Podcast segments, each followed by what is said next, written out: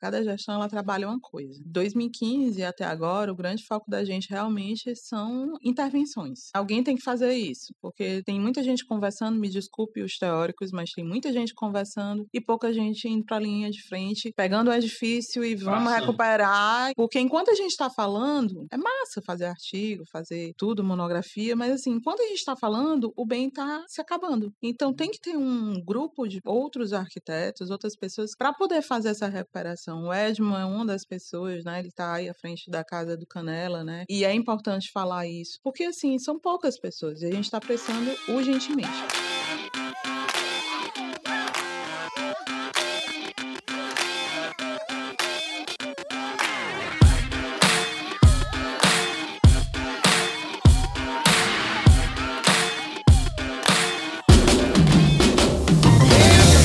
Fala geral, Deuseno Braga aqui, começando mais um episódio do Arquibancada. Esse é o nosso programa de número 37 e aqui comigo Edmo Campos, direto de Teresina, de Oeiras, não sei de onde, de algum lugar do Piauí. Olá pessoal, olá Deuslen. No momento eu me encontro na primeira capital do Piauí, Oeiras. Oeiras, a velha cap. É, tô aqui metade a trabalho, metade, sei lá, a descanso. Tá mais trabalho do que descanso. O descanso tá perdendo espaço. Exatamente, tá perdendo espaço. Mas enfim, nós estamos por aqui, é sempre bom voltar à terrinha, né? E tudo a ver com o tema de hoje também, né? Pois é, estamos falando de dois dos lugares mais históricos do Piauí em termos de patrimônio cultural. Exatamente, Parnaíba e Oeiras. Como é que estão as coisas aí na Velha Cap? Como é que estão as coisas com você, com a família que tá por vir? Ah, nós estamos aí, cara. família crescendo, né? Aí. Maria Laura. pra quem não ouviu ainda, não sabe, é Maria Laura. Está chegando por aí. Chá revelação através do podcast. E o que temos mais de revelação além do nome da Maria Laura? Bom, temos agora um episódio especial, né, cara? Hoje, finalmente falando sobre patrimônio. Depois de muitos pedidos, né, súplicas da audiência. Inclusive, gostaria de ler aqui uma das mensagens aqui de uma das nossas ouvintes aqui, a Rafaela Bozon, que nos pediu ainda em abril desse ano. Ela colocou aqui uma mensagem pelo Instagram dizendo que adorado o programa especial sobre as mulheres. Mulheres na Arquitetura, programa 29. Isso, Mulheres na Arquitetura. E aí nos deu uma sugestão. Ela colocou assim: Muito obrigado vocês pelo programa. Programa, no caso, 29. Eu tenho adorado o podcast. E de sugestões, eu adoraria algo sobre patrimônio na arquitetura, algo sobre o IFAM e etc. Enfim, mais ou menos o que a gente vai conversar nesse especial Identidades, né, Deus Lendo? É isso, a gente está inaugurando aqui uma nova série que vai aparecer também em outros programas futuramente. Não sabemos quando, mas vai voltar aqui esse tema várias e várias vezes nessa forma dessa série, Identidades. E hoje vamos falar sobre o valor do patrimônio cultural.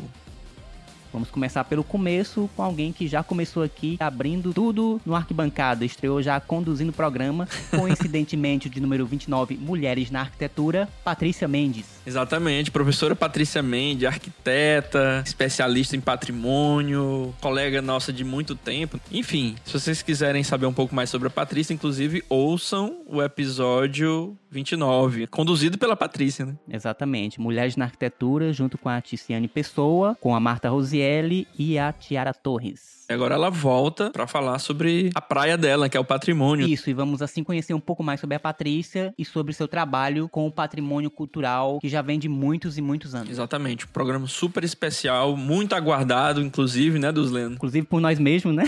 Quando é que a gente vai falar sobre patrimônio? A gente que já trabalhou, né? Que trabalha, na verdade, com patrimônio. Né? Exatamente. O arquiteto pode escolher não trabalhar com patrimônio, já que tem gente que realmente não se identifica com a área, não gosta muito de trabalhar e mexer com isso. Não. Mas, de qualquer forma, todos nós estamos aptos a preservar, a manter o nosso patrimônio cultural e também a fazer um pouco de trabalho de educação com os nossos clientes a respeito da importância dele. É verdade, né? Mesmo não trabalhando na área, a gente precisa ter essa conscientização e ser um multiplicador da importância dessa conservação, né? Sim, a conservação da nossa própria história, da nossa cultura. Da nossa identidade. É, exatamente, da nossa identidade. Então, estamos aqui inaugurando o Identidades no Arquibancada. Então, esperamos que vocês gostem e continuem com a gente. Show. E falando também sobre patrimônio, só que agora com a notícia que não é agradável, nós temos aqui a obrigação de prestar a nossa reverência em falar sobre o Olavo Pereira, que nos deixou recentemente no dia 24 de julho, não é isso, Edmund? Exato, cara. O professor Olavo, aos 76 anos, nos deixou. Nos últimos 10 anos, a gente trabalhou no projeto da restauração da Casa do Canela, que em breve entrará na fase de obras. Enfim, cara, só tenho muito a agradecer os ensinamentos do professor Olavo. Eu, como colaborador desse projeto, aprendi bastante com ele. É uma grande perda para nossa profissão. O Olavo, que é piauiense de Campo Maior, arquiteto renomado e premiado, vencedor do prêmio Rodrigo Melo Franco de Andrade, na categoria Pesquisa e Inventário de Acervo, organizado pelo IFAM. Exatamente, o prêmio Rodrigo Melo Franco, que é o principal prêmio em se tratando de patrimônio cultural do Brasil, que é promovido, como o Edmund disse, pelo IFAM desde 1987. Isso, pela obra-prima dele, que é o livro, né, que é a trilogia, na verdade, Carnaúba, Pedra e Barro, na capitania de São José do Piauí. Realmente uma obra-prima. Só temos a agradecer ao professor Olavo e gostaríamos de nos solidarizar com os familiares e amigos desse grande professor que nos deixou. É isso, o homem se foi, mas a obra dele, que é grandiosa, vasta e riquíssima, permanece. Então vão atrás, corram atrás, porque o Olavo fez essa grande obra que deixou para todos nós e que é muito importante para todos nós, brasileiros inclusive, né? Não só piauienses, mas especialmente piauienses. Né? Exatamente, cara. É uma obra de importância nacional. Professor mesmo, no melhor sentido da palavra, né? Qualquer conversinha que você tivesse com ele, se você tivesse aberto, você aprenderia muito. E paciente.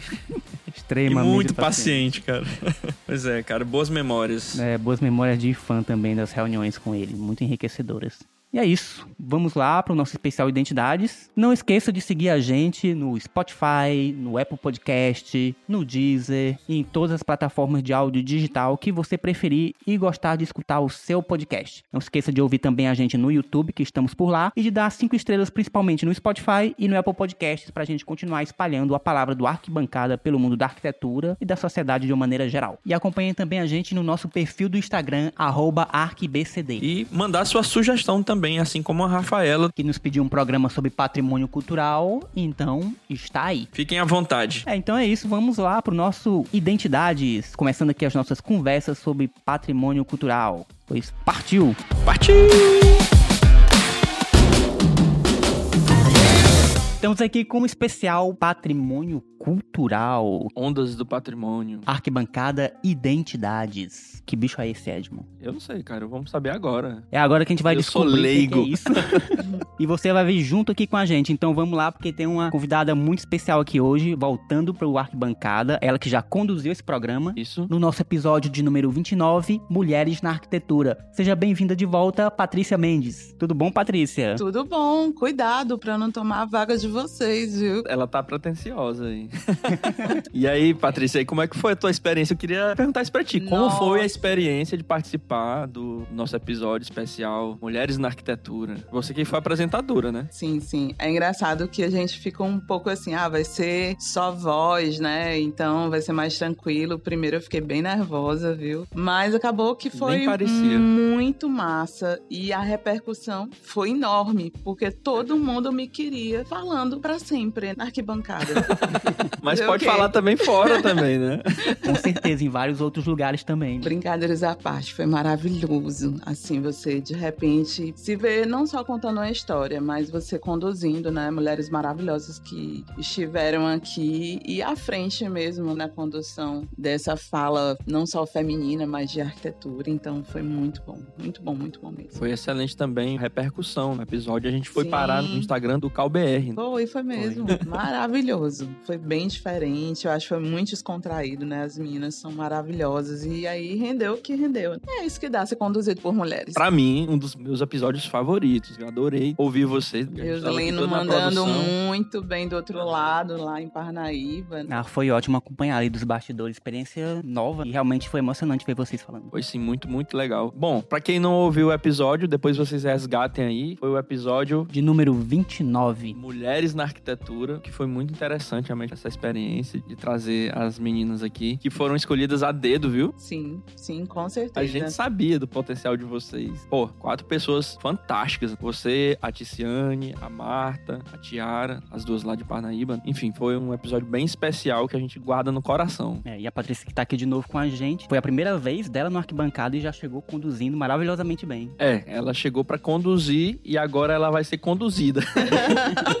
É a convidada de hoje. Vamos ver como é que vai sair isso. Bom, Patrícia, eu queria que você se apresentasse. Você já sabe como funciona, Sim. tem essa experiência. Eu queria que você se apresentasse, resgatasse um pouquinho da tua história com a arquitetura e principalmente como nasceu a fagulha, o bichinho do patrimônio cultural, patrimônio arquitetônico. Eu lembro da Patrícia quando eu entrei na faculdade, ela já era veterana e ela já era a menina do patrimônio. Tudo que a gente fosse fazer de trabalho de patrimônio dentro da faculdade, não fala com a Patrícia. Verdade. Já era Ela já referência. era conhecida dentro da faculdade como a menina do patrimônio. Bem, eu sou a Patrícia Mendes e minha história começa na Universidade Federal do Piauí na minha primeira turma. Eu sou da primeira turma da Universidade Federal e desde sempre eu quis já começar a estagiar. Pra vocês terem uma ideia, eu comecei a estagiar no segundo período de arquitetura. Muito cedo. Muito Nossa. cedo. Mas por que isso? Também tem toda uma história, né, de disciplinas que acabou que eu tive alguns probleminhas, fiquei um pouco triste. Isso pode servir, inclusive, de incentivo para alguns estudantes que entram no curso de arquitetura. E aí você entra com muita sede ao pote. Nossa, eu acho que eu vou ver isso e acaba que o início é um pouco difícil para algumas pessoas. É. Meu caso foi a disciplina de projeto, foi uma disciplina que eu perdi. Tem que ter um outro episódio para contar só o primeiro período de arquitetura meu, que é uma aventura. e aí o que que aconteceu? Eu fiquei um pouco triste. E aí, pra eu não ficar desmotivada, eu vou atrás de um estágio. Eu tava entre o primeiro e segundo período de arquitetura, era mês de julho, e eu decidi bater na porta de escritórios de arquitetura. É, Ainda era a primeira turma. Não tinha arquitetura, não É, exatamente. tinha. Os primeiros calouros de todo o curso. Não sempre. tinha. Aí você imagina. A gente tinha muito desenhista nos escritórios de arquitetura. E isso ainda não tinha entendimento do que era arquitetura Não. e muito menos do que um estudante de arquitetura poderia fazer dentro de um Nunca. escritório. Então, né? O que é que assim, seria o estagiário, né? De arquitetura. Não. Aí eu sei que eu fui batendo. Fui batendo na porta, literalmente. Você bateu na porta de escritórios? De escritórios de arquitetura. Até que eu bati na porta do escritório do Adriano Melo. Ah, do Adriano. Não, essa menina é doida. Ela vai pro escritório do Adriano Melo, que na época já era um super Uhum, arquiteto. super conhecido, Uma né? referência. Sim, sim. E aí fui. Olha, posso estagiar, ficar um tempo voluntário. E acaba que eu aprendi muito lá, né? Tinham desenhistas maravilhosos. Daí, acabou que minha vida foi sempre um chamado, sabe? Incrivelmente, do Adriano Melo, eu comecei a ser chamada para outros estágios. Eu saí, literalmente, do Adriano para um núcleo de antropologia pré-histórica. Ganhei uma bolsa, eu me inscrevi na Universidade Federal. Vocês estão lembrando que o primeiro era voluntário. Uhum. E eu sempre gostei muito de dinheiro. Então, Os boletos também. sempre. Os boletos adoram, bem mais do que a gente. Sempre. Aí eu disse, nossa, tô no escritório, mas o outro tem uma bolsa, né? Que eu vou ganhar, eu vou ganhar um manter, valor pra poder pegar ônibus, enfim, fazer tudo. É o básico. É o básico. E aí eu passei nessa bolsa, fui pra área de arqueologia. Então eu trabalhava, pra vocês terem uma ideia, com a Conceição Lages, Sim. a arqueóloga, entendeu? Conhecidíssima, né? Exatamente. E com outros profissionais da área de arqueologia. Isso foi muito bom pra mim mais à frente. Daí desse estágio, eu fui chamada pra outro. E isso eu nunca parei, porque eu sabia que quanto mais lugares eu estivesse, eu conseguiria um currículo bom. Abre isso eu tinha contatos, 17, 18 anos, né? Como é que era o trabalho do estagiário lá na arqueologia? Eu, no caso, fui para as chamadas cidades proibidas de sete cidades. Então, literalmente, a gente ia para as pinturas rupestres e tinha que fazer um trabalho com pantógrafo, que é você cobrir as pinturas com tipo um plástico, pincel, e aí você chegava e você tinha que transformar aquilo ali em escala. Você nem imagina que é feito isso na arqueologia. Então, tem um aparelho que transforma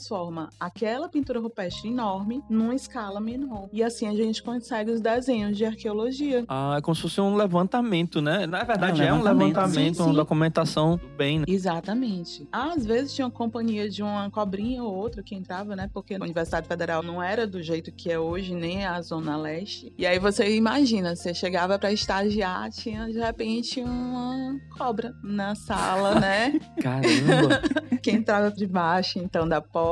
E Aham. era mais ou menos assim. Enfim, do NAP, fui para o Roberto Jatobá, que eu aprendi coisas fantásticas, porque ele era um arquiteto que realmente ensinava a gente como fazer. Aí dele, fui para as meninas, a Jacira, Eugênia e a Simone, um trio de arquitetas. E aí meu mundo era de escritório, de arquitetura até então. Uhum. Até que eu fui chamada de novo pra ir pra outro lugar. Uma colega minha, que tinha passado pelo IFAM, que é o Instituto de Patrimônio Histórico Artístico Nacional, Federal. Órgão e aí federal. me parou e disse assim: Patrícia, tem uma vaga para o patrimônio. Você não quer fazer o teste? Aí eu falei: Que? Patrimônio? O que, que eu tenho a ver com patrimônio? Tu não ligou nadinha à arqueologia, né? Nunca.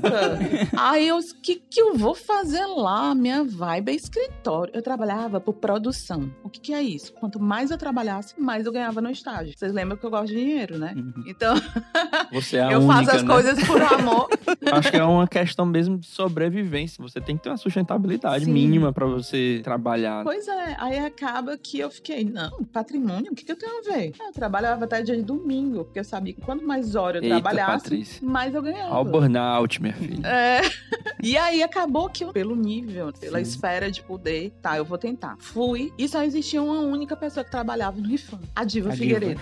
Só ela. Não tinha ninguém. Não tinha uma Um secretária. instituto de uma mulher só. Não existia nada. Ninguém. Aí eu disse, meu Deus do céu, o que, que eu vou fazer aqui? Só tem essa pessoa. Mas vamos lá, vou fazer o teste. E era um teste mesmo, né? A gente tinha que fazer tipo uma provinha. Sim. E depois uma entrevista com ela, pra poder finalmente chegar o momento de você ser chamado. E aí deu Uhum. certo. Entrei pro IFAM. Isso nos anos 90. Exatamente. Aí faltava, eu acho que um ano e meio, mais ou menos, pra eu me formar. Eu fiquei quase dois anos no IFAM. Pouca gente sabe desse momento histórico meu, que eu passei sim pelo IFAM e contribuí muito, porque só era eu e a Diva. Só éramos nós duas. Por exemplo, ainda como uma estagiária com a Diva, a gente fez a restauração da Praça Pedro II. Sim, sim. Eu como estagiária. Aí daí já nasceu aquela vontade de estar em obra também. Sim, sim. Realizar, sim, né? Sim, Porque era muito parado e eu ficava muito agoniada. Vocês lembram aí do meu histórico passado, né? Aham, sim. Quem vem do escritório, É. né? Que vem da produção diária. Produção. Domingo a domingo. É, e aí eu falo a importância, sim, dessa questão do setor privado, o público, porque acaba que eu levei muito do que eu Isso. aprendi do privado pro público. Talvez por isso que eu tenha sempre essa necessidade de fazer, por causa dessa produção que tinha que ser feita quando eu estava em escritórios. Então, levei pro público. Aí do IFAM, uma das primeiras coisas que a gente fez foi isso. Então, eu tinha mania de ser muito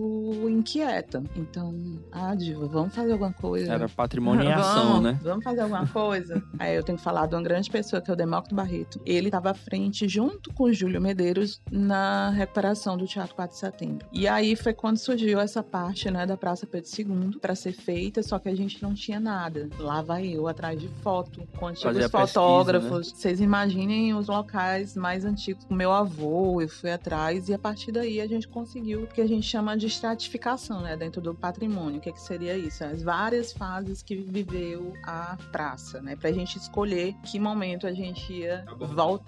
Então, isso foi meu estágio no IFAM, fiquei. Pô, foi um ótimo começo, né? Começa logo com o IFAM. terminar aí, porque aí o que, que aconteceu? Com a semana que eu tinha me formado, acabou o estágio fã, né? Que quando a gente vai se formar, acaba. Então, uma semana passou, eu fui para um evento de patrimônio. Vocês lembram do Demócrito Barreto que eu falei? Encontrei ele. E aí ele disse assim: Menina, tu não quer trabalhar no patrimônio, não? Aí eu disse: Como assim? Não, você ser chefe. Eu, chefe. Tem maior cara de chefe. Cara, eu tinha 23 anos, eu acho. 22 para 23 anos de idade, que eu entrei com 17 No curso, né? no curso. E eu, meu Deus do céu, e agora? Bora. É uma coisa que eu deixo pra vocês aqui, não ter medo do medo. Quando a coisa lhe fizer medo, é porque vai dar alguma coisa certa naquilo ali. Então não tenha medo. Vá com medo mesmo. É, enfrente o medo, ele tá lá pra isso. né? O medo é natural, porque sempre o desconhecido reserva essas- algumas surpresas, mas geralmente esse frio na barriga é importante. Sim. Aquela chamada zona de conforto, quando você tá muito bem, desconfia, né? Desconfie, exatamente. Então, é meu lema. Se tem medo, vá com ele mesmo. E vá foi. com ele. Gente, na época foi complicado porque todos os meus funcionários, quando eu entrei e fui assumir, eram bem mais velhos que eu. Então, era uma galera que trabalhava um tempão no patrimônio e queria ficar no cargo, obviamente, né? Era uma disputa. Então a galera tava na zona de conforto lá antes de você chegar? Tava na... Tinha. Com certeza. E aí foi assim que eu fui parar hoje, que é a Secretaria de Estado de Cultura, ela era chamada de Fundec, Depois porque Fundac. tinha uma ligação com o esporte, então era cultura e esporte junto, e depois virou Fundac, e hoje é Secult. Foi no período que, que eu trabalhei lá contigo, né? Na Fundac. Sim. Essa é outra história, vai ficar para outro podcast. É,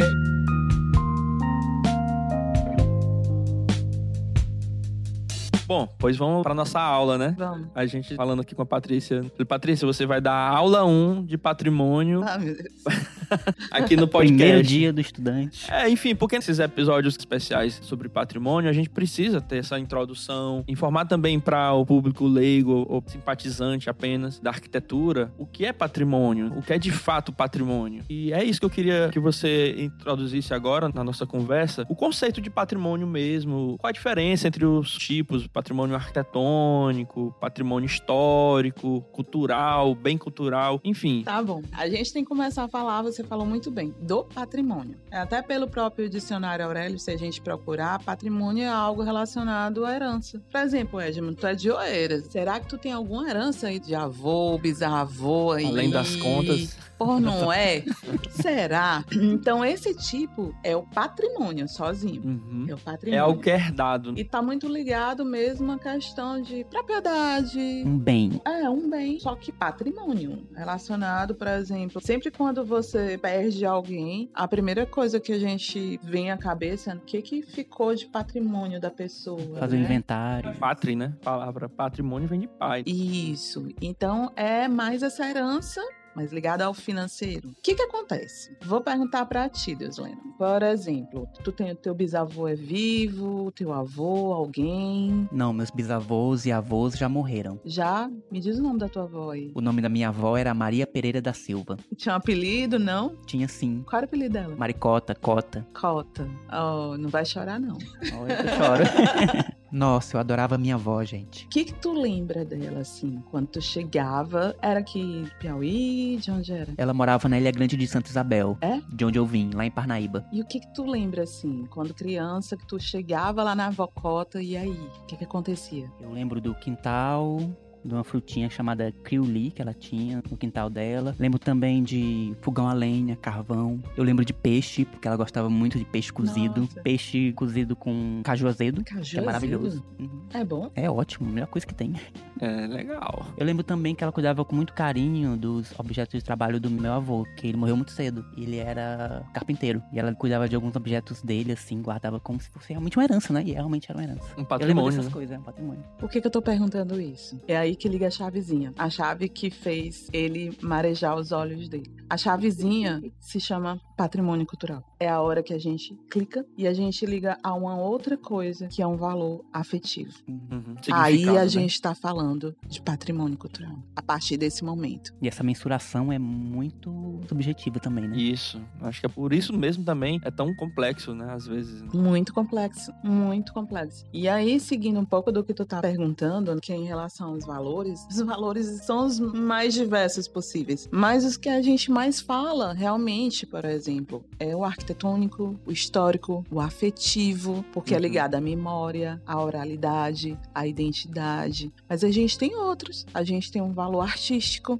a Uhum. gente tem um valor científico, por que não? Sim. Por exemplo, esses valores históricos, aqui em Teresina mesmo, a casa da dona Carlotinha. Uhum. Poxa, a gente sabe que morou uma senhora com o nome Carlotinha lá. Isso é histórico. Quer dizer que nem que o imóvel não tivesse um valor arquitetônico interessante, Sim. ele tem um valor histórico. Ele tem uma história a ser contada de alguém, né, que de repente morou naquela casa. Independente de ser uma história grandiosa, de ser uma pessoa famosa Isso. ou, enfim, alguma personalidade Não, histórica. Porque a gente liga muito pra médico. Ali foi a casa do primeiro médico de Tarará, né? Não, Dona Carlotinha não era isso, Dona Geno Moraes não era também. Uhum. Então, liga muito a essas personalidades dos lugares que a gente vem. Então, isso é um valor histórico. Valor arquitetônico, aí entra numa celeuma que é enorme. Aham. Porque aí são exatamente os tipos de arquitetura que a gente tem. E aqui no Piauí a gente tem os mais diversos. Os estilos, né? Sim, é desde os tipos e os estilos também. Arquitetura oficial, arquitetura civil, religiosa, ferroviária. Uhum. Aí é valor arquitetônico. E é outro episódio só pra isso aí. Mas assim, entrando um pouco nessa questão da arquitetura e história, nossa história é contada através da arquitetura. Muito.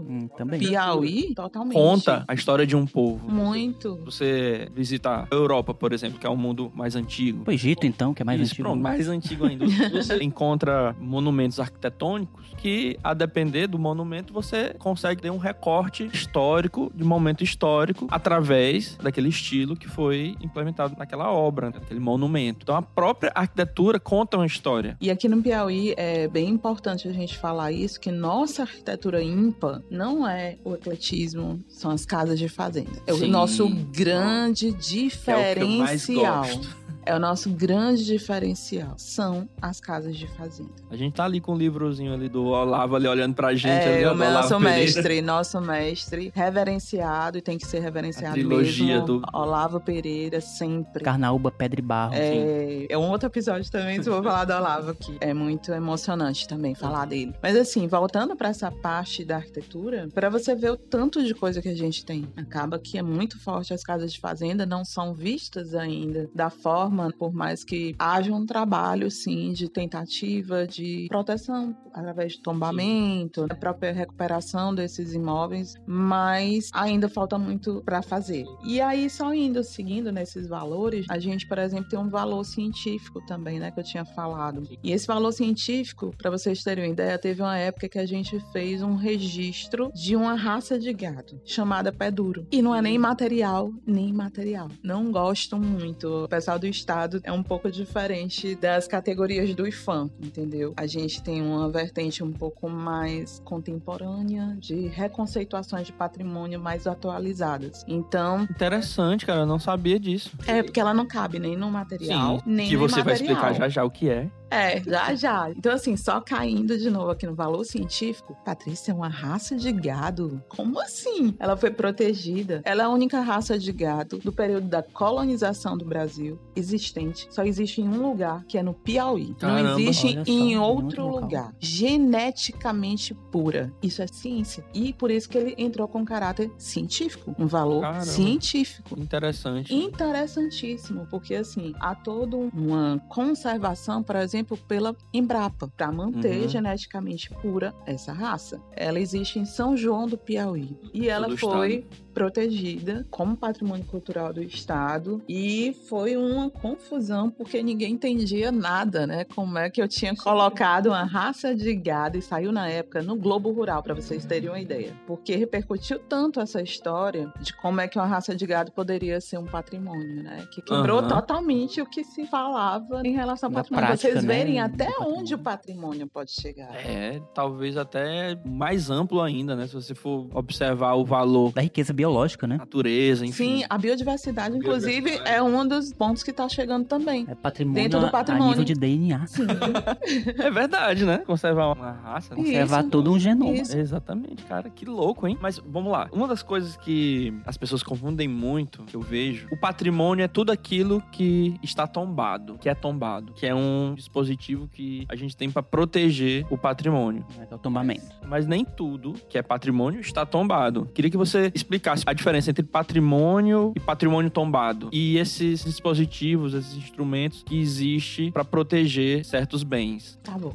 Tentar. Patrimônio, eu vou separar nessas duas terminologias que eu acabei de usar, material e imaterial. Primeiro, para vocês entenderem um pouquinho. Esse material já tá dizendo é o que pode ser tangível, materializado, Sim. tocado. Então você imagina. Imaginem aí, vocês que estão me escutando. Patrimônio material. Geralmente é o quê? É aquela edificação que a gente tá conseguindo tocar nela. Geralmente ligado à arquitetura. né? Sim. E o imaterial é o que a gente chama de intangível. A gente não consegue tocar na forma de fazer cajuína. A gente tem a cajuína. A gente não vai conseguir tocar no processo todo. A gente não vai conseguir tocar numa manifestação cultural, por exemplo, do Muma Meu Boi. Os tem um Muma né? Boi. Não consegue. Congos de oeiras. Não vai, entendeu? E assim vai para as outras esferas que tem de patrimônio material. Uhum. Então, a gente primeiro tem que dividir material e imaterial para vocês terem essa ideia. Que eu chamo de patrimônio cultural, porque é a união disso tudo, né? Porque acaba que tudo é patrimônio cultural. Aí você me perguntou sobre exatamente as proteções, porque acaba que de repente você imagina o bem tá tombado. Ah, tá tombado, ninguém vai mexer, mas eu tenho um outro que eu acho mais interessante arquitetonicamente, que eu acho ele historicamente também mais importante, mas ele não tá tombado. Por quê? Como que eu faço isso? O que é esse tombamento, Patrícia? É bom desmistificar que o tombamento é uma proteção legal. Eu não vou tirar, por exemplo, o Edmo tem uma casa histórica lá em Oeiras, Casa do Canela. Lá tem valor histórico, tem valor arquitetônico, tem valor afetivo. Vocês estão entendendo que não tem um valor? Pode ter dois, três, quatro enfim. E aí, a casa do Canela vai ser tombada. Ah, meu Deus do céu, vai ser tombada. Meu Deus do céu, vão tirar a casa de mim. Não vai ser mais minha. Eu não vou poder fazer nada. Nada. Gente, tombamento é só uma forma de proteção. Quer dizer o quê? De repente tem a estrutura do telhado que é em carnaúba. Então a gente vai manter esse tipo de cobertura que é de época. A telha cerâmica é uma telha colonial. Então vamos manter o desenho da telha colonial. Ah, é feito de estrutura tijolo maciço. Vamos manter tijolo maciço. Adobe. Adobe. E tentar reparar essas técnicas. Mas eu nunca vou chegar e dizer, Edmo, a casa do Canela, a partir de agora, é minha, é do Estado. Não. O tombamento não tira o direito de propriedade. Isso quer dizer o quê? O Edmo pode vender, pode alugar, pode dar se ele quiser, pode fazer o que quiser. Menos que, é que eu falei para vocês nesse minuto, não pode é mexer muito nas Alterar, técnicas. né? Exatamente, haver essa alteração nas técnicas construtivas que existe lá. Não se pode descaracterizar a construção. Exatamente. E aí, uma coisa que eu vou falar para vocês, tá? A casa do Canela é tombada, mas existe de repente uma outra edificação lá em Oeiras que não tem proteção nenhuma. E aí? Aí que vocês erram. Ela tá protegida sim, ela tá protegida pela Constituição Federal de 88, uma das cartas magnas mais modernas do mundo, que já diz em dois artigos lá e tem outros, o 215 e 216, que constituem esse patrimônio cultural. Tudo isso que eu falei para vocês aqui. Então, muita gente Independentemente imagina, de- independente de de tá tombamento, tombado ou não. Ela se constitui como um patrimônio. Exatamente. Ah, Patrícia, quer dizer, qualquer coisa que você queira tentar que seja protegido, mesmo sem essas proteções que a gente está falando aqui, o tombamento é uma, a gente tem o inventário também, Uhum. que é uma outra forma, muito pouco falado, mas tem o mesmo poder do tombamento, o mesmo poder, que é um cadastro, gente. O inventário é um cadastro de imóveis. É como se você tivesse uma coleção de imóveis lá dentro e tivesse descrito, especificado o que é cada um. Então, assim, quase ninguém sabe disso. Por que, que a gente não sabe disso? Porque nós somos um país, um estado, um município que não conversa, que não trabalha educação. É muito difícil num país como o nosso, que a educação não tá à frente, saúde não tá à frente, a gente de repente falar de cultura. Então, você como um cidadão observa que um determinado prédio está passando por uma intervenção, você pode como cidadão denunciar esse tipo de intervenção, Exatamente. evocando, sei lá como qual é o termo. Denunciando mesmo, Denunciando. fazendo denúncia os órgãos de patrimônio. Uhum. Isso mesmo que não tenha uma proteção legal federal, estadual, municipal, né? Proteção, pode. Mesmo não estando dentro de uma área tombada, Não precisa. tombamento em conjunto. Não precisa. Basta você ir aos órgãos, se não ao Ministério Público, que é outro parceiro que é pouco falado. E a gente tem uma visão totalmente errônea do Ministério Público. Ele deve ser usado. Não é obrigado a ser só os órgãos de patrimônio. Aqui os órgãos de patrimônio, o IFAM, né, a própria Secretaria de Cultura, através da minha gerência de patrimônio, e a gerência de patrimônio cultural do município. Existem essas três esferas, mas o Ministério Público, ele pode entrar e deve entrar também como um dos locais que a gente pode fazer denúncia como essa. Pois bem, tu falou também da Constituição, a gente estava conversando anteriormente aqui, o Deus Lendo, sobre exatamente ser um instrumento muito avançado, inclusive, para a época. A partir desse período onde surgiu A o termo, né? O termo bem É, material. Sim, sim, sim. A Constituição brasileira, ela é a mais moderna do mundo. É Sim, do sim. mundo. Porque, assim, nenhum lugar tinha uma Constituição que falasse de cultura. Nenhuma. Então é moderníssima a Constituição brasileira. É o que eu sempre falo, onde eu vou, que infelizmente não só aqui no Piauí, mas no Brasil, existe uma ineficácia de leis. A gente tem leis maravilhosas, Uhum. tanto federal, estadual, municipal. Você pode falar bem de lei também, né? Porque você também é do direito. É, então assim, eu sempre falo, falta eficácia. E o que quer dizer isso? São pessoas que estão por trás dessa lei fazerem realmente ela acontecer. Ela ser cumprida como deve. Aí é muito complicado, porque você mexe com patrimônio, você vai mexer com pessoas bem poderosas. Na maioria das vezes, então, você tem que ter, eu costumo dizer, muito sangue no olho, viu? Pra você seguir na área e permanecer. Muitos interesses envolvidos. Sim, sempre, sempre. Especulação imobiliária o tempo todo. A gente trabalha.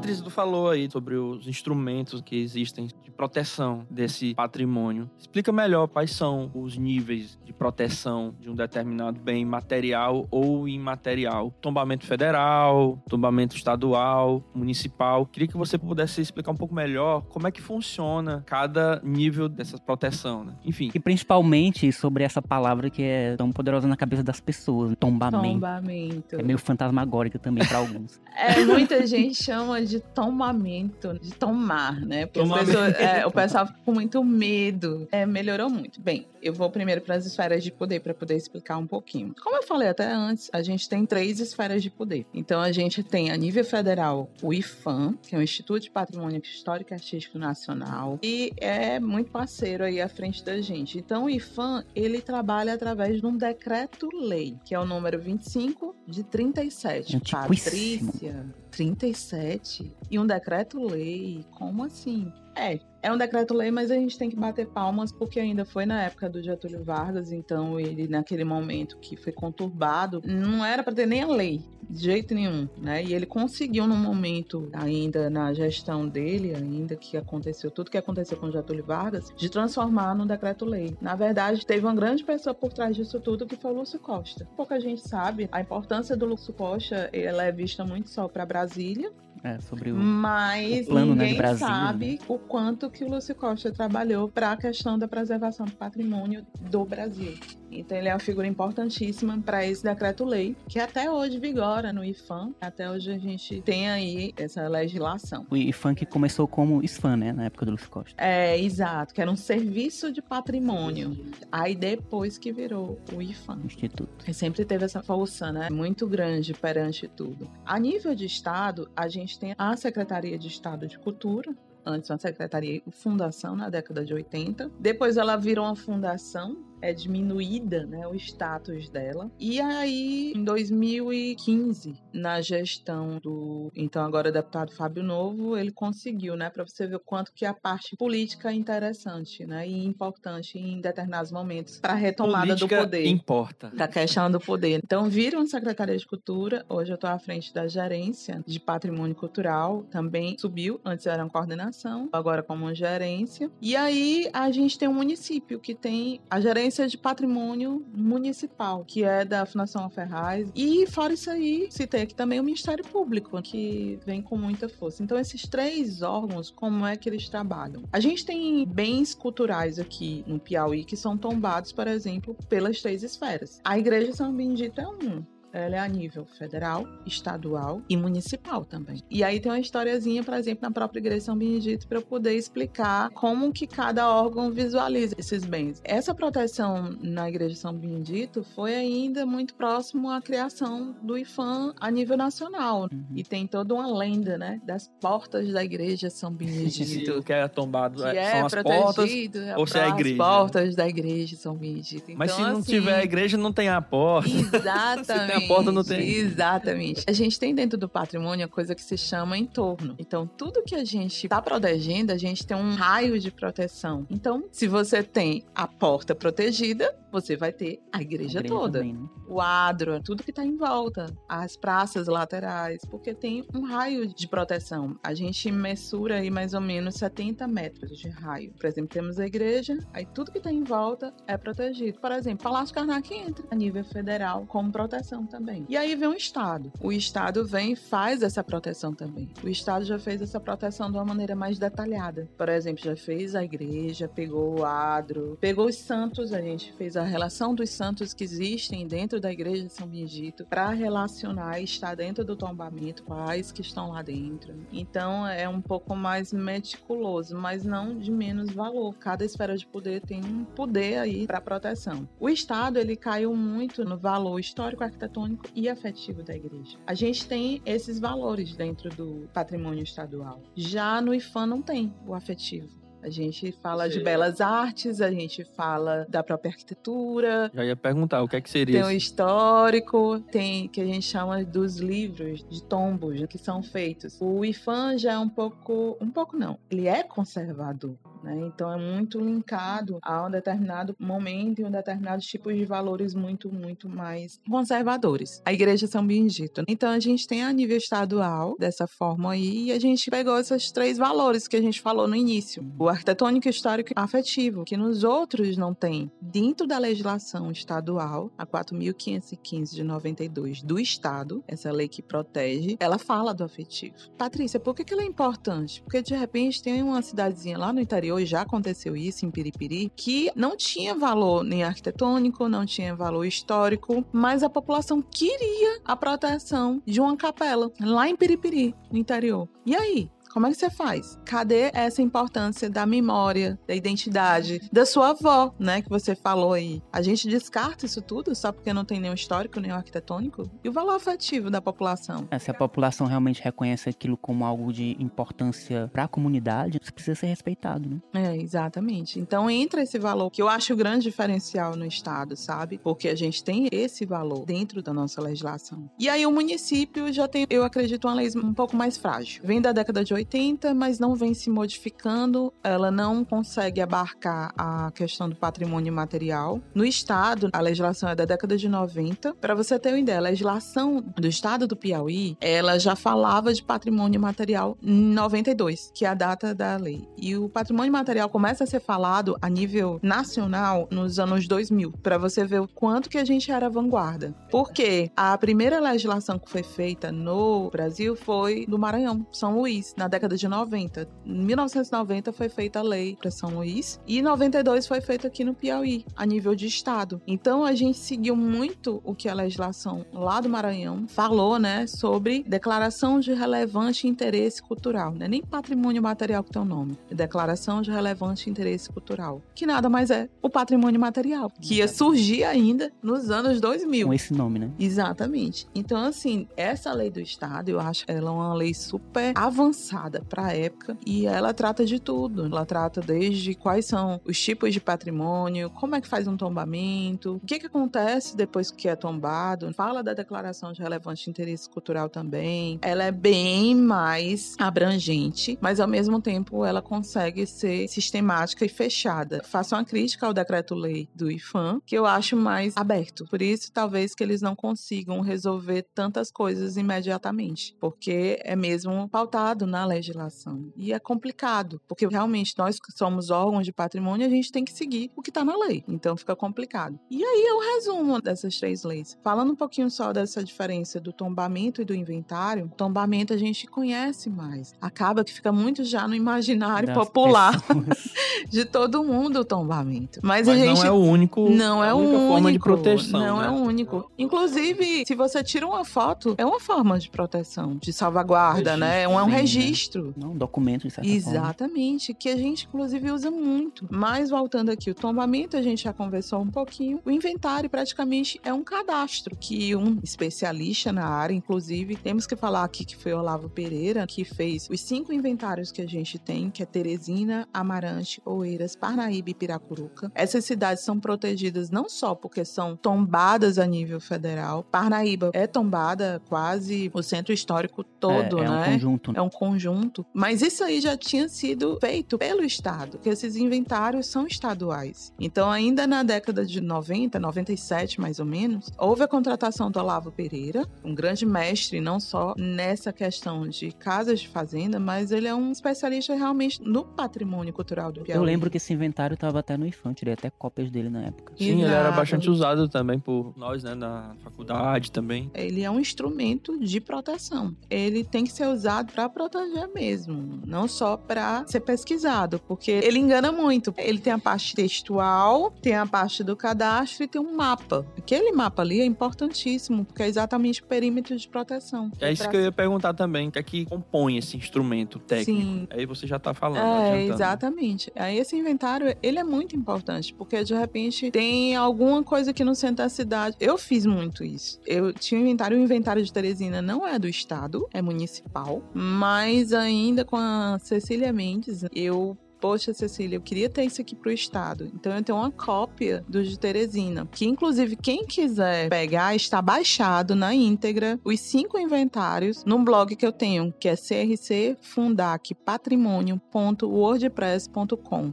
É, que vai estar na nossa descrição do episódio. Sempre vejam a descrição, porque tem muitas informações extras por lá. Exatamente. Então a gente decidiu baixar os inventários. Estão lá na íntegra esses cinco inventários para quem quiser fazer desde trabalho, mas Ah, também massa. a própria ação como cidadão, sabe? Uhum. Como defensor do patrimônio, porque esse inventário serve exatamente para isso, para você ver de repente uma casa que está sendo ou descaracterizada ou está em iminência de ser demolida, você chegar aos órgãos de patrimônio e dizer, epa, tá aqui no inventário, eu tô vendo essa casa lá de repente em Parnaíba sendo demolida e tá aqui, eu vi a imagem dela, a foto dela e ela tá protegida. Esse acesso eu acho importantíssimo que as pessoas tenham, primeiro por curiosidade e para depois Sim. como conhecimento, de saber realmente o que é Facilitar também, né, cara, o é, acesso. no dia a dia você reconhecer o que é está acontecendo na cidade, saber quais são as edificações protegidas, qual o tipo de proteção que elas receberam, qual é o grau de intervenção a qual elas podem ser submetidas, porque a participação da população na conservação desses edifícios, desse patrimônio, ela é muito importante. E também para caso você identifique que algo está ocorrendo fora do devido em termos de intervenção em algum patrimônio, você possa fazer realmente uma denúncia bem embasada e não ficar também sobrecarregando os órgãos responsáveis pela fiscalização com denúncias mal fundamentadas, né? Isso. É, eu acho também importante a gente facilitar o acesso, porque você sabe como é é essa questão da sensibilidade, que é muito, muito pouca. Mas você facilitar o acesso público dessas informações ajuda exatamente também na valorização desse conhecimento, dessas informações. Através do conhecimento a gente consegue valorizar mais ainda o nosso patrimônio. né? Porque muito da sensibilidade das pessoas às vezes está adormecida, porque é dela. Ela vive Isso, a cidade, desconhece. E desconhece e revivendo, ela consegue se ligar de novo. É, e só abrindo parênteses, essa história do blog é bem interessante porque no setor de patrimônio, vira e mexe tem uma série de estudantes, pesquisadores. Agora mesmo a gente recebeu um arquiteto de São Paulo. Ele veio de São Paulo para pesquisar o que a gente tinha lá no setor. Então, assim, a gente, para facilitar, eu recebia mais ainda, você imagina, né? Muito mais gente. Eu vi assim, nossa, poxa, tem gente que vem de, sei lá, como ele, né? De São Sim. Paulo. Por que, que eu não digitalizo tudo isso que eu tenho? Porque tem muita coisa. A gente não conseguiu botar nenhum texto do que a gente tem. Uhum. Por que, que eu não pego, não transformo na época, né? O blog estava bem alta. E a gente decidiu fazer esse blog. Esse blog hoje tem uma média de 2, 3 mil seguidores, mas ele é visto por mais de 60 mil pessoas em mais ou menos seis países diferentes, no mínimo. Então, para você ter noção, tem gente na China olhando o blog. Consultando. Em tudo quanto é lugar que tu imagina. Já vi de México, Bolívia, Estados Unidos, tem muito. Mas é um blog que conseguiu se expandir, assim. Eu acho que são pelas curiosidades, né? O pessoal gosta muito do diferente. É verdade. E é incrível como ele se tornou realmente referência em muita coisa, porque eu decidi colocar tudo. Pra você ter ideia, tem processo de tombamento lá dentro. E na época que foi criado, houve até uma crítica, né, em cima, porque, ah, como é que pode? O órgão de patrimônio tá colocando informações que são do órgão que tá lá dentro e colocando pro público. E eu queria seria exatamente isso, mas Patrimônio é público. Exatamente. Quando eu lancei e eu fiz questão de chamar a TV e aí para publicizar, para poder as pessoas pesquisarem. E pegaram muito pesado comigo. Como é que eu podia, né? E, tipo assim, órgãos parceiros, órgãos parceiros falando isso. Parceiros, né? A que que você atribui essa reação assim? Então, pra gente eu acho que negativa, né? Com certeza. Nem todo mundo gosta de dar informação. Mas não é questão de gostar, né? Realmente, né, Patrícia? É, e é complicado, as pessoas são complicadas. Mas, enfim, como Institutos são movidos por pessoas. Exatamente. Então, eu tenho uma forma de trabalhar, eu não tenho medo de concorrência, não tenho medo de dar informação. Ao contrário, quanto mais as pessoas souberem, mais eu puder passar o que eu sei e informações para essas pessoas, isso vai me ajudar, não vai acontecer o contrário. Então, a ideia na época foi um pouco isso, tipo assim, ah, tá dando as informações e agora e tal, tem processo de tombamento. Vou botar inclusive e me escutem, viu, os estudantes. A gente tá Alunos. preparando colocar os arquivos de DWG. A gente tá vendo como é que vai criar pastas para exatamente, se não DWG, pelo menos PDF de várias plantas que a gente tem lá. Eu Próximo acho passo. Super válido isso, porque demais. Facilita muito para quem deseja pesquisar. Pesquisador, não só estudante, é, né? Entender melhor sobre o nosso patrimônio, né, cara? Eu acho que isso tem que ser facilitado ao máximo mesmo. E é um campo vasto, inclusive, para fazer novas propostas de acesso. Não só o blog, mas de Não. repente a gente tem aí um universo infinito aí de possibilidades como aplicativos e, enfim, toda espécie. Sim, É, eu também acho importantíssimo porque você tendo a experiência num arquivo DWG é muito diferente de você simplesmente olhar para um desenho da planta. Ali, manipulando, você tem a experiência de, de repente, entender por que que estão as cotas daquele jeito. E aí isso mostra muito do processo de você documentar um bem como esse. É que é difícil, ninguém quer dar seu trabalho de graça para os outros, né? Mas eu, tranquilo. Mas se for um trabalho pago com dinheiro público, É, eu acho que é super válido. Você tem todo um trabalho de uma equipe por trás que, obviamente, vai ser bem remunerada, tem que ser, entre né? aspas, talvez, né? Enfim. Mas que isso é muito interessante para você mas é. fomentar a educação patrimonial. Edmo, eu passei por isso. Meu TCC foi estação ferroviária. Foi o primeiro TCC falando de patrimônio. Eu falava de patrimônio, ninguém sabia, nem a minha orientadora sabia me orientar. Foi complicado. E eu fui atrás das informações onde eu estou trabalhando hoje e a pessoa disse que não tinha, não tinha nada da estação. Quando eu assumi setor, primeira coisa que eu fui atrás, será que eu acho alguma coisa da estação ferroviária? Só o que tinha é coisa da estação ferroviária.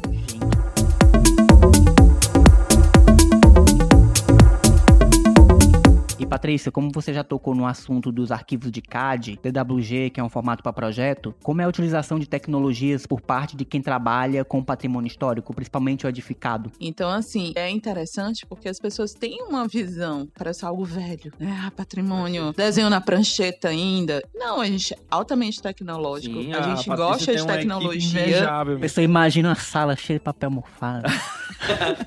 Já fazendo um elogio a você, você conseguiu montar uma equipe da época que eu trabalhei lá pra hoje. Nossa, invejável. Todo mundo elogia a sua equipe. Ah, é só falar aqui rapidinho. Eu tenho dois engenheiros, ao contrário do que muito arquiteto não quer de jeito nenhum. Meus engenheiros, um deles, o Gabriel, que deve estar me escutando aí. É. Gabriel mexe no Revit. Sim, eu conheço o Gabriel. Eu boa. faço minha equipe mexer com tudo. E patrimônio por si só é uma coisa multidisciplinar, quanto mais Sim. áreas só acrescenta. Muito, muito, muito mesmo. Bom, eu acho que a gente explicou um pouco melhor o tombamento, Inventário. inventário, a importância de cada um no seu nível, na sua esfera. A gente entende, assim, o tombamento federal algo que é de interesse nacional. É exatamente. Abrange o Brasil como um todo. Exatamente. E aí, algo que seja mais pertinente ao Estado fica à mercê das legislações estaduais. Geralmente é muito construído porque a gente é muito parceiro. né? Então, geralmente há uma conversa. Fica mais fácil quando algo é tombado estadual para levar para o federal, se vocês prestarem Sim, atenção. porque você já tem uma avaliação prévia, digamos, uma curadoria, foi feito Exatamente, um facilita muito. Então, de novo, os inventários que a gente falou aqui, mas também os registros. A Cajuína, primeiro, ela foi registrada estadualmente pela Declaração de Interesse Cultural, né? Que eu tanto estava falando. É um modo de fazer tradicional tradicional da cajuína, que é patrimônio material. A gente tem dentro da legislação. Então a gente fez a proteção a nível estadual da cajuína e aí que foi levado para a esfera federal. Isso também nos prédios, a grande maioria dos prédios, porque além de ter uma parceria entre Estado e IFAM, que inclusive é invejada em alguns locais do Brasil, porque não acontece isso, não há essa conversa na maioria dos casos, a gente tem uma boa relação, que tem que ter mesmo, né? É, Sim, claro. ser o padrão. O objetivo deveria ser o mesmo. É, Já que o interesse é público, O objetivo é o mesmo que é a preservação do nosso patrimônio. Então, pô, tem que se conversar aí, né? sim, esse diálogo é fundamental. E Patrícia, para encerrar essa parte, quem é que pode requerer a proteção de um bem? Isso acontece Isso. por meio de algum órgão ou qualquer pessoa pode fazer? você pode pedir, qualquer cidadão. Você que tá nos ouvindo. Você que está do outro lado é qualquer pessoa, um cidadão. Você é um cidadão, você pode pedir. Agora, é claro que também o órgão de patrimônio, que vê aquilo ali, que deve ser protegido, ele tem também esse poder. Ele pode ter essa proatividade. E não ser um órgão reativo que espere que as pessoas demandem. né? Exatamente. E no caso do Estado, é todo um processo. Vou dar um exemplo de uma fazenda. A Fazenda Serra Negra. Foi um dos tombamentos mais complicados que eu tive na minha vida. Era para ser protegido, fomos fazer, só que a gente faz um ofício para encaminhar para o proprietário. O proprietário, quem é? Uhum. O grupo Edson Queiroz. Quem é o grupo Edson Queiroz? É só o dono da Gás Butano, da Unifor, da Indaiá, Só. só, entendeu? Então a gente foi, olha, nós vamos fazer o tombamento, a gente quer sua anuência ou você Ou não, não. aprove. Uhum. Detalhe, ele dizendo que quer ou não, não interessa. Porque o órgão de patrimônio tem um poder acima. É considerado um bem para toda uma sociedade, não particular. Isso, e você está dando ciência ao proprietário daquele bem que a proteção vai acontecer. E perguntando, né? Mas aí houve o não. Uhum. É, A gente até já sabia que não ia acontecer. Ai, não. mesmo Pois assim, vai mesmo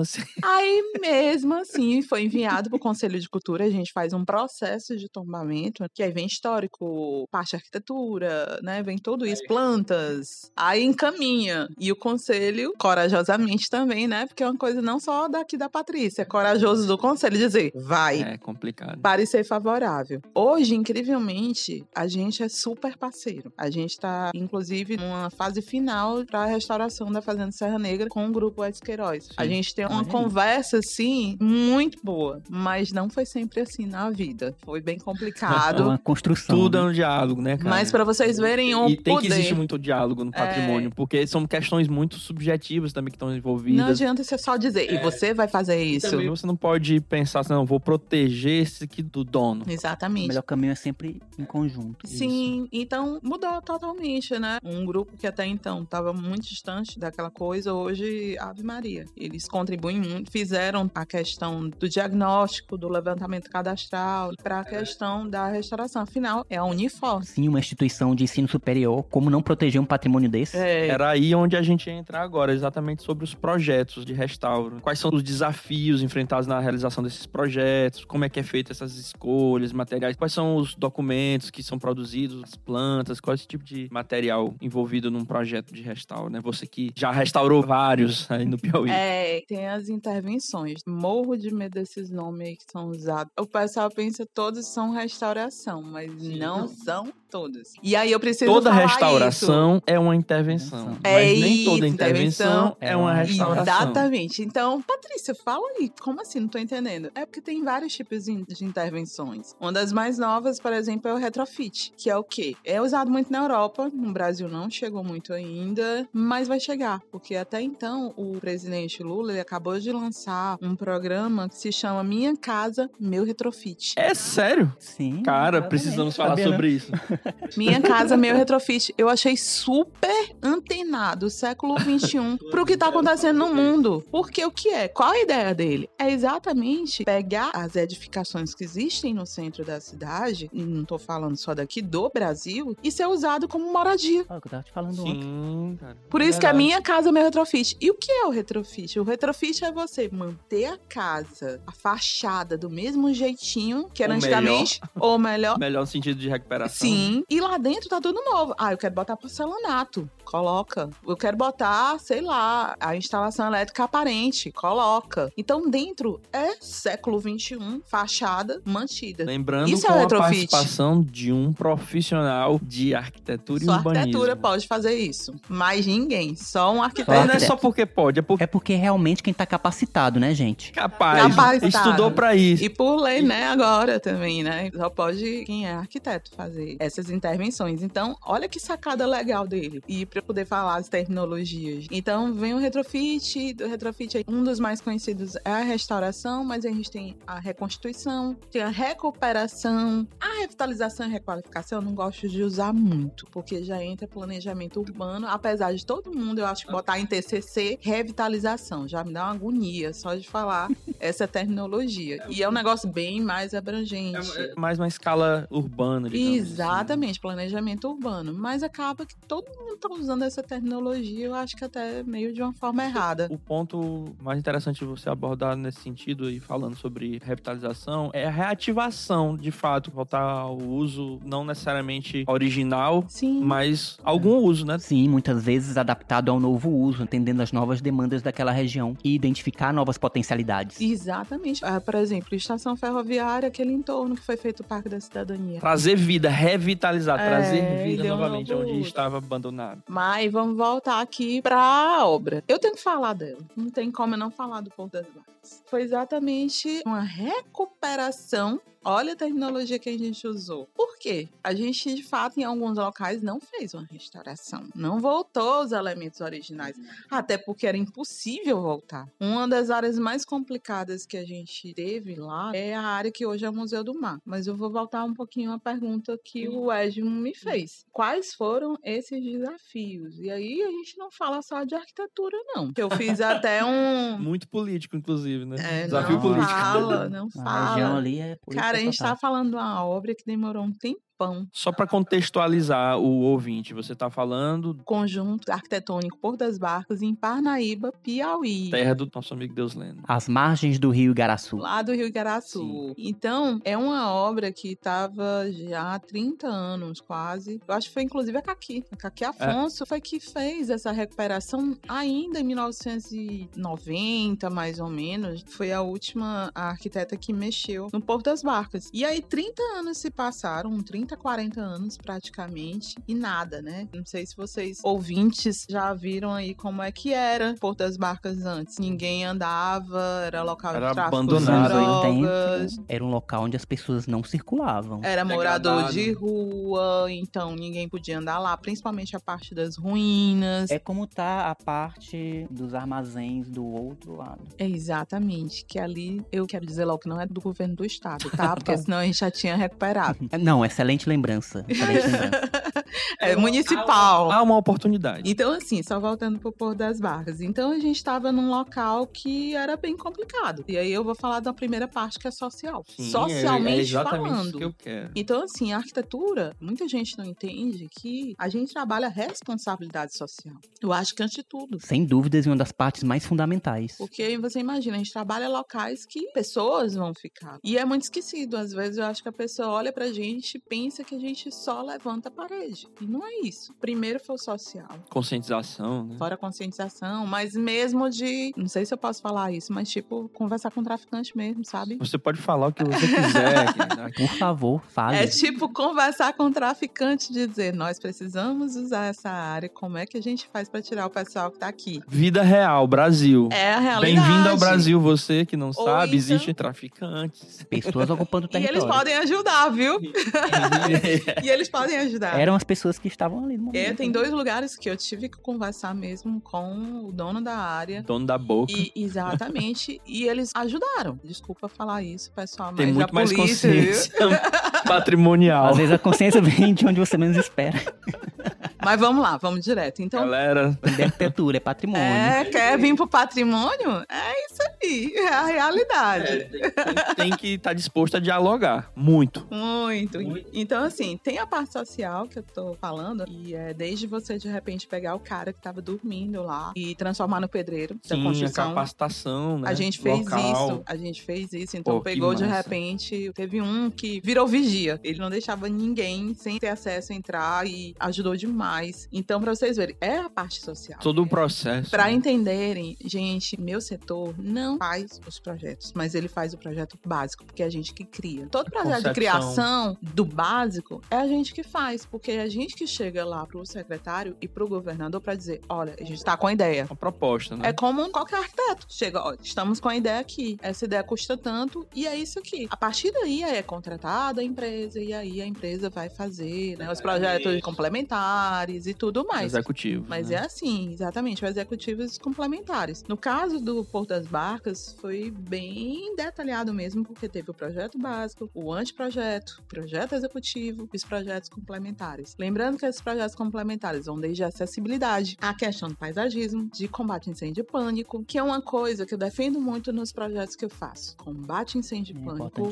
e a acessibilidade no que eu posso colocar. Sim, cara. Não foi fácil? Não foi fácil. Quem é que quer botar 80 mil, 100 mil reais a mais quando uma plataforma é elevatória num prédio? Então, Pô. é uma longa conversa e foi entendido. E eu consegui fazer essa parte. Mas aí a Que bom. parte técnica. Da parte técnica vem a parte jurídica também. A gente tinha um probleminha no Porto das Barcas porque ele estava incomodado. O que quer dizer isso? Cedido por 20 Associação anos para de Parnaíba. Associação Comercial de Parnaíba, pelo então antigo governador Monsanto. E aí, quem é o prefeito de Parnaíba? Alguém pode me lembrar? Mão santa. O Monsanto.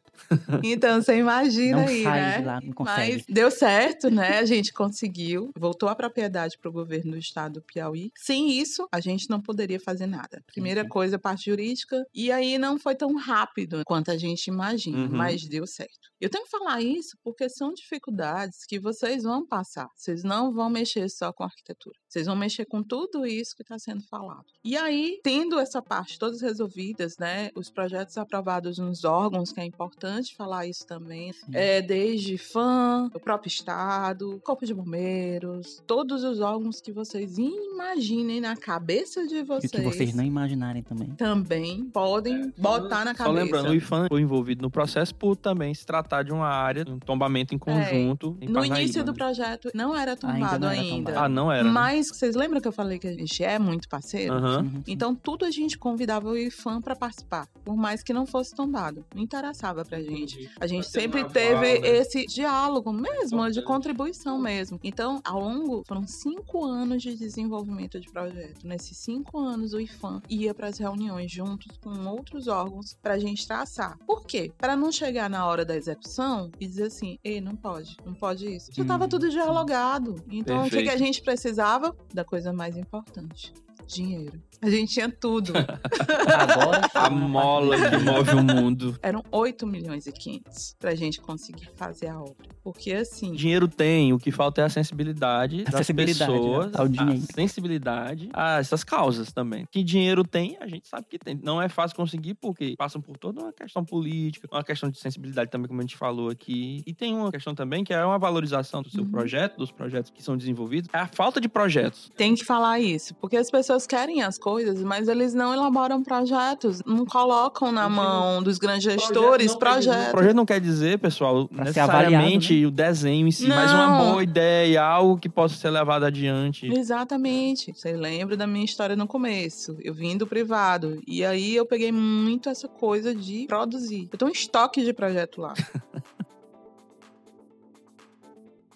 E aí eu me dei bem assim, porque finalmente chegou um cara, tirou meus projetos de dentro da gaveta Bora lá. e bora fazer, que foi aí secretário Fábio Novo Deputado. Eu tenho que falar dele, porque enfim, Sim, sim. e aí aquela questão da parte política, o quanto é que é importante. O cara tinha articulação para entrar em tudo quanto é lugar. E ele conseguiu dinheiro do governo do estado. Vale ressaltar isso. Não é que foi abrir alguma coisa. Ele pegava, chegava e dizia: Olha, tem esse projeto, bem que esse projeto é tanto para fazer. E isso foi importante. Não só como capital político, mas por saber exatamente entender o bem. todo o valor do patrimônio. Exatamente. Então, conseguimos tudo. Vamos começar. Foi difícil, minha gente. Vocês não têm noção. A obra até que foi rápida. Foi de dois anos, três anos. E aí a gente tem que valorizar a arquitetura. Arquitetura, os projetos Hashtag de arquitetura para sempre. Isso. Por quê? Por que, que foi rápido? Tava tudo bem detalhado nas plantas. Um Sim. projeto bem Eu feito. cheguei a ver o projeto. Não tem dúvidas. Acaba que você tem certeza daquilo que você vai fazer. O pedreiro que tá lá, o mestre de obra que tá lá, o engenheiro responsável pela parte da cobertura, enfim, tinha um detalhamento muito grande em cima disso. Isso a gente tem que frisar aqui para a qualidade dos projetos. Então, assim, a gente teve e uma das áreas mais difíceis foi essa que eu tô falando, do Museu do Mar. Se vocês pegarem fotos antigas, não tinha telhado, só tinha Sim, sim. as paredes em volta e o resto não existia. Então, como é que eu faço? A tesoura que existia lá, ela tinha um quê? 12 metros de Uhum. largura? Como é que eu ia fazer isso? Não tinha. Então, a gente colocou estruturas de aço, tirantes e outras para poder fazer essa colocação de elementos arquitetônicos. Por isso eu não chamo restauração. Sim, porque é uma solução diferente da original. Eu tinha que pegar uma tesoura que não existe mais, não tem. A Uhum. gente trazia de Belém do Pará para conseguir, não tem mais. As técnicas construtivas tá cada vez mais difícil da gente conseguir fazer, porque ninguém quer fazer mais. Ninguém quer fazer uma telha Da artesanal. confecção, da produção. É, E quem fazia não passou adiante também. ninguém quer mais fazer Os modos de isso. fazer, como a gente Tá frisou aqui, morrendo. né, sobre o bem imaterial, é exatamente isso. É Exatamente. como fazer a telha Exato. daquele formato, como fazer um ladrilho hidráulico. Então é muito bonito.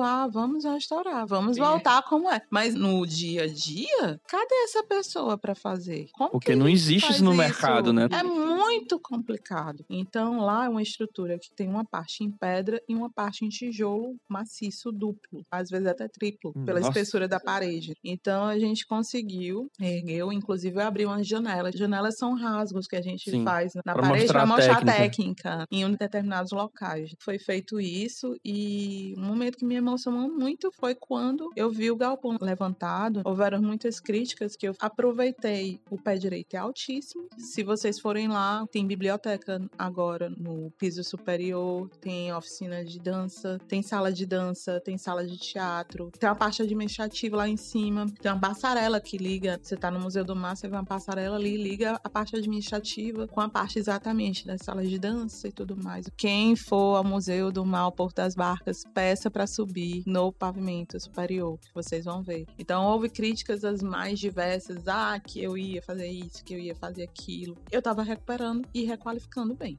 Então, um conselho que eu digo, se for para você fazer, faça. Críticas vai ter o tempo todo. O tempo todo. Você não pode parar o que você quer, o que você tem como objetivo na sua vida por críticas. Porque você vai ficar paralisado, você vai- não vai conseguir fazer nada na sua vida. Crítica porque eu ia fazer um pier, era crítica porque eu fiz a passarela. O Pier, inclusive, é ótimo, adoro aquele. É, aí todo mundo, É. não, ah, é pier, todo mundo tira foto lá e tudo, mas, gente, foi crítica porque eu abri aquela área que é das ruas pra botar acessibilidade Ah, pra cadeirante, pra deficiente Poxa. visual. A pessoa criticar Ah, isso é vai realmente tirar a muito pedra antiga. até no dia que precisar, né? As pessoas não entendem que Não, e anda a criança. acessibilidade não é pra, pra quem tem é, é, alguma limitação permanente. Sim, aí é uma questão conceitual de entender realmente o que é acessibilidade. Tem N situações em que as pessoas têm a sua mobilidade reduzida de maneira temporária. Você pode estar com o braço quebrado, tem um acidente, alguma coisa, precisa andar na cadeira de rodas e tudo. E a gente vê por aí muito equipamento de acessibilidade sendo ineficientes, não servindo bem a quem realmente precisa por conta de mau conceito, mau projeto e mau planejamento. Só pra dizer que tem acessibilidade. Exatamente. E aí você tem uma rampa onde só tem corrimão de um lado, do lado esquerdo. Como é que você vai se apoiar na hora de subir? E ali vocês não imaginam tanto de crítica que teve. Ah, vai tirar pedra original. Gente, é todo um tratamento pra como fazer disso aqui. Não vai sair nada do lugar, mas eu preciso dar acessibilidade pro lugar, pelo menos pra e quem é um tá grande entrando. desafio, né? Pra quem trabalha com patrimônio, acessibilidade. É desafiador, exige muito estudo, muito conhecimento. Já não é simples em áreas que não são protegidas, ainda mais quando é patrimônio histórico. Em áreas de patrimônio, áreas históricas, é muito complicado. Eu vejo isso muito lá em Oeiras. Sim. Tem edificações que você nem consegue realmente aplicar porque fica 100%. totalmente inviável, 100% não. É uma alternativa, exatamente. Tem que fazer uma alternativa de acessibilidade, tentar deixar o mais acessível possível, dar autonomia para aquele visitante. Mas tem casos que é quase que impossível. Enfim, porque antigamente, quando foram erguidos né, esses prédios, não se pensava nisso, óbvio. A gente tá falando de 300 anos no caso do Porto das Barcas. Nem existia lei, não existia nada. Eu acho assim que a gente tem que fazer se for possível. Até porque a NBR 9050 ela é clara em relação à questão de prédios históricos. Você faz se o órgão de patrimônio disser que é para fazer. A NBR, em momento nenhum, diz faça acessibilidade em prédios. Até porque são técnicas construtivas antigas. E eu escuto muito ainda, por exemplo, a parte do Museu do Mar, principalmente, aliás, todas as lojas, elas são em pedra, piso em pedra. Uhum. E aí vem, Patrícia, uma pessoa veio aqui e disse que não consegue. Ah, vamos nivelar tudo. Isso você não vai fazer. Por quê? É uma técnica construtiva de época. É o que diferencia o local. A gente tá falando de um tipo de piso que é todo em pedra, irregular mesmo, desse jeito, de 300 anos. Não tem como eu pegar e tirar pra favorecer a A, o B ou C. A gente pode, por exemplo, mudar a espessura da roda da cadeira de rodas pra não ficar tremendo tanto, mas Uhum. não tem como. E muitas vezes é parte do processo natural dos elementos construtivos. No caso de um piso como esse, ele pode não ter sido originalmente irregular como está hoje, mas por acomodação do terreno, pelo tráfego das pessoas, ele foi se desgastando e foi se acomodando daquela forma. E isso é histórico e é educativo. Imagina a gente ir pra Veneza e dizer, não, tira a água aqui de dentro das ruas de Veneza pra eu poder andar. Pois é. Então tem alguns lugares realmente que não dá pra fazer. Coloquei plataforma elevatória lá, né? Mas, enfim, essa é a obra. É o grande destaque. É.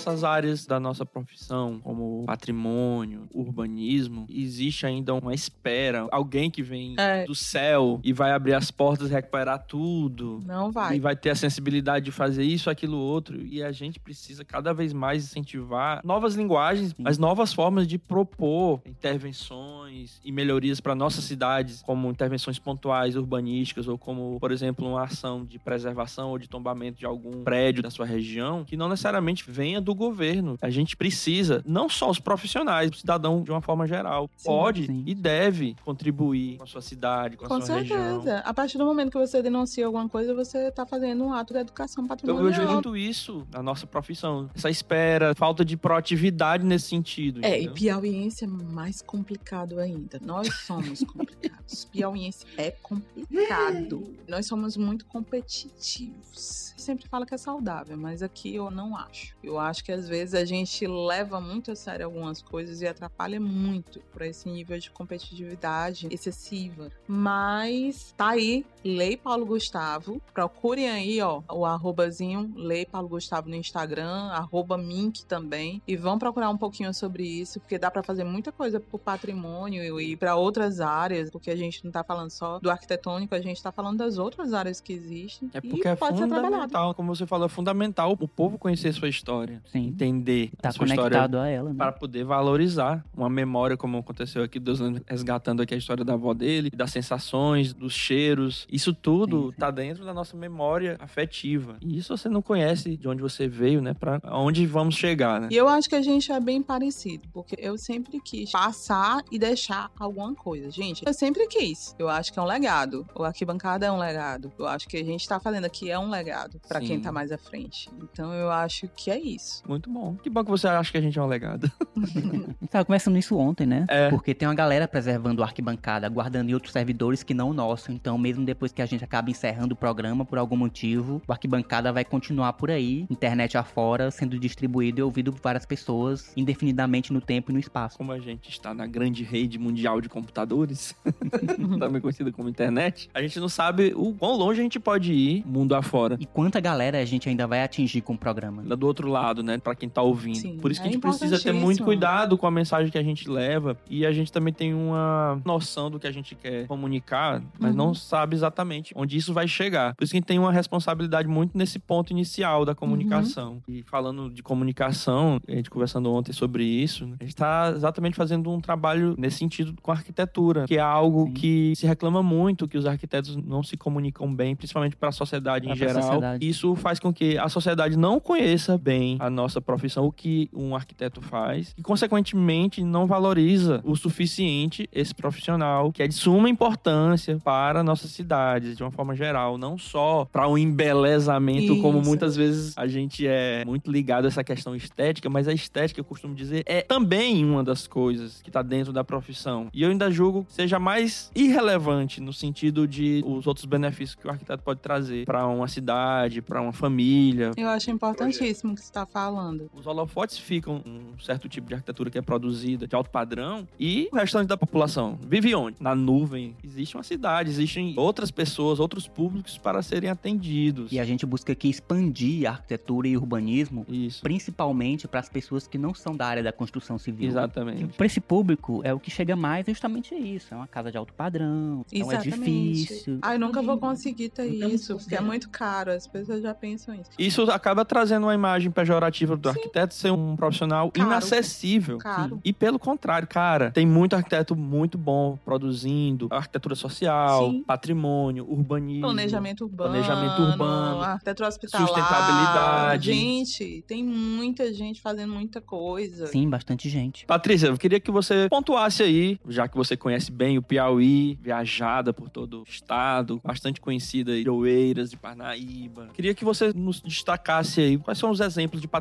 arquitetônico ou cultural, de repente, do nosso estado, que você gostaria de mencionar aqui como uma certa relevância para o nosso ouvinte ter conhecimento. Não pelo uhum. aspecto histórico ou de importância arquitetônica, mas para você, sentimentalmente. Tá. Eu sei que você tem um. Toda uma história com o Porto das Barcas. Não, o Porto das Barcas da minha está, do seu, tá dentro do seu coração, o Porto das o Porto Barcas. das Barcas já tá claro ah, para todo mundo. Tá, a gente sabe a que é a menina dos olhos. Mas faça sim, uma, sim, um apanhado outros. geral do que você poderia falar pro nosso ouvinte, que seria o patrimônio piauiense. Por exemplo, Floriano tem a Casa Cristino Castro, né? Que é da família Cristino Castro. É uma casa, gente. Era uma residência que se transformou num centro cultural. Eu acho ela de extrema importância pela parte histórica mesmo. A família até hoje cuida e ela tem um carinho muito grande para mim, especialmente. Uhum. Para vocês terem uma ideia, ela tem um piso todo ladrilho. Cada ambiente tem um tipo de ladrilho diferente. Utiliza o cobogó. Tem um pátiozinho, um pátio interno. E é bem casa de vó, sabe? Sim. Bem casa de vó. Oi, Paulo. Oeiras, apesar de tudo, né? Apesar dos pesares. o Edmund sabe o que é. Apesar de tudo, eu sou encantada com os passos de Oeiras. Sim. Né? Acaba que todo mundo fala da igreja, não sei o quê. Toda vez que eu vou lá, eu fico procurando para ver se os passos tá tudo direitinho, como é que tá. Apesar de não ser tão chamativo, passos de Semana Santa, gente. Se vocês uhum. não estiverem lembrando que é, são as capelinhas, tipo, bem pequenininha que tem. Então, eu tenho um carinho, eu acho, pela dificuldade que foi, né, Uhum. no programa Monumento. Fazer a restauração. De conseguir fazer elas, tinha uma série de questões. Então, é, eu tenho um cara. carinho muito grande por elas. E o Cine Teatro Oeiras também. Eu acho que é, um é bem cultura, né? legal, né? bem legal mesmo. Tem outros, a fábrica de laticínios de Campinas do Piauí. Nossa. Eu vou lá pro lado, sim, lá sim. bem longe, depois de Simpliciamente. Campinas do Piauí. Gente. Campinas do Piauí é meu sonho fazer a recuperação dessa fábrica. É Já tem um tempão. É um sonho de muita gente, né? É incrível. Parece que a gente tá num cenário cinematográfico lá, sabe? População é negra, então é uma mistura do negro com italiano. Vocês vão ver, por exemplo, muito, eu já vi, negro do olho azul lá. Uhum. Então é assim, não é só a fábrica, é a região. Ela é bem assim interessante, né, para quem Peculiar, nunca foi. Né? É muito, muito mesmo. Então acho que a fábrica de laticínios é outra. E aí, ai, gente, eu vou para onde? Teresina. Não sei, Teresina. Teresina. Eu vou dar uma mais nova que eu fiz, que foi o CSU do Parque Piauí. E aí são difusões do patrimônio moderno que não são vistos. É, são os invisíveis. A gente não tem invisível só de pessoa, a gente tem invisível de arquitetura. Ninguém sabia que era uma obra do Miguel Cadar. Sim. Uhum. Em pleno Parque Piauí, abandonado desde a década de 80, que são três blocos que existiam uma antiga piscina de natação, o circo funcionava lá na década de 80 e é muito a minha memória dos meus avós, que eram do Parque Piauí. Sim, tem um significado. E aí o secretário foi lá e eu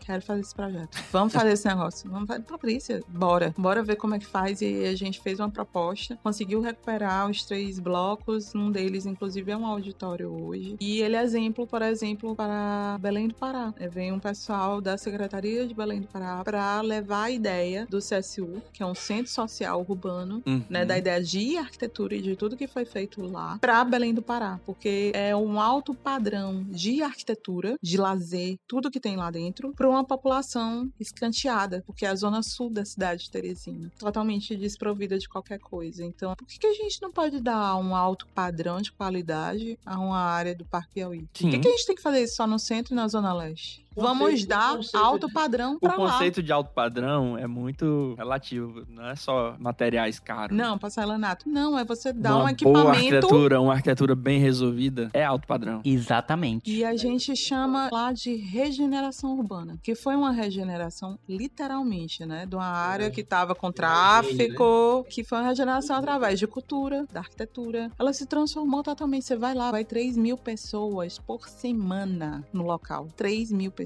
Então, eu fecho com o CSU do Parque Piauí. Convido vocês a conhecerem ele, viu? Porque ficou muito bacana. Não foi com muito dinheiro, mas a gente fez uma intervenção, assim, muito certa pra população de lá. É lindo de ver, viu? Massa. Patrícia, eu gostaria de agradecer demais a tua presença. Eu queria que tu terminasse só me explicando como é que, depois de tantos anos envolvida com patrimônio, com essas batalhas, vou dizer nem briga, né? Batalhas e lutas, como manter a motivação. É, o que me motiva é de repente você tá naquele dia bad que a gente fica. Gente, quem me conhece me vê só sorrindo, né? É verdade. Mas não é toda hora, não, que eu tenho o meu outro lado. Mas assim, eu acho que a gente vai envelhecendo, vai amadurecendo, né? E algumas coisas que lhe tiravam um pouco do sério antigamente já não lhe tiram mais. Você sabe como fazer isso. Mas é de repente eu ir numa cidade como Canavieiras e ver que a população precisa de você. E eu falo não como arquiteta, sabe? A pessoa. Ou você chega numa comunidade quilombola e você é abraçada, parece que você é uma atriz global, não sabe? E o povo nunca te viu, eu nunca vi o pessoal e eles vêm te abraçam como se fosse a única solução, sabe, para aquilo. Eu acho que é isso que não me faz desistir. E, cara, de repente o senhorzinho que tá lá vendendo pipoca na frente do Teatro 4 de Setembro, que depende do Teatro 4 de Setembro funcionar para ele vender a pipoca dele. Sim, não, a a economia indireta que É, gera cada, cada bem acaba desse, né? Cada que- recuperação que é dessa. tudo, A vida que tá em sabe? volta, né? É tudo que tá em volta, né? Então, é isso. O que me faz ficar no patrimônio até hoje é amor. Não tem outra palavra. Eu sou apaixonada. Eu levanto, eu sei que eu tenho que ir pra lá, eu já sei o que, que eu tenho que fazer, como fazer, o que fazer, que projetos eu tenho que criar mais. Eu só faço o que eu gosto. Eu sou incapaz de continuar uma coisa se eu não gostar. Se eu não gostar, eu saio. Posso estar ganhando muito bem. Eu saio. E você já pensou em desistir do patrimônio alguma vez? Ainda agora não, pensei em desistir várias vezes. Minha conselheira, inclusive, é a Kaki. Quando eu tô assim, Kaki, eu vou deixar. Não aguento mais. A Kaki, Patrícia, aquele sotaque dela. Não, fique mais um pouquinho. Eu fiquei 15 anos lá, então você fique também. Então, minha amigona Kaki, Afonso, ela é que pega e me escuta e diz assim: não, vai, para um pouquinho aí, vai, continua mais um pouquinho, vai dar certo. Pô, Patrícia, a gente agradece, eu, Deus lendo aqui, a sua presença num domingo de manhã, gravando. Né? Não é fácil, né? Não, é fácil. Reitero aqui nossos agradecimentos e Patrícia, fica à vontade aí pros seus recadinhos finais. Só Muito mesmo obrigado. agradecer mais uma vez, que é uma honra. Tenho muito respeito por vocês dois. E deixar a mensagem aí, né? Alunos, simpatizantes da área de patrimônio, é, por favor, venham. A gente está precisando de uma nova geração aí que siga essa geração que tá agora, mas a gente precisa de, De de gente nova, de carne nova no pedaço e que tenha tanto amor e também muito respeito, muita disciplina e muito sangue no olho para poder continuar, viu? Então é isso e ninguém ama o que não conhece. Por favor, conheçam o estado de vocês, o Piauí. Primeiro eu quero conhecer meu Piauí. Do Piauí vocês vão para qualquer parte do mundo. Pô, muito bom. Conheça, reconheça e ame. Muito bem. Valeu, Patrícia. Obrigado, viu? Patrícia, valeu demais. Muito obrigado por ter tido esse papo aqui com a gente. Foi realmente uma conversa emocionante. E temos a certeza que inauguramos muito bem essa série sobre patrimônio histórico aqui no Arquibancada. Valeu. Valeu, pessoal. Um abraço. Tchau, tchau. Tchau.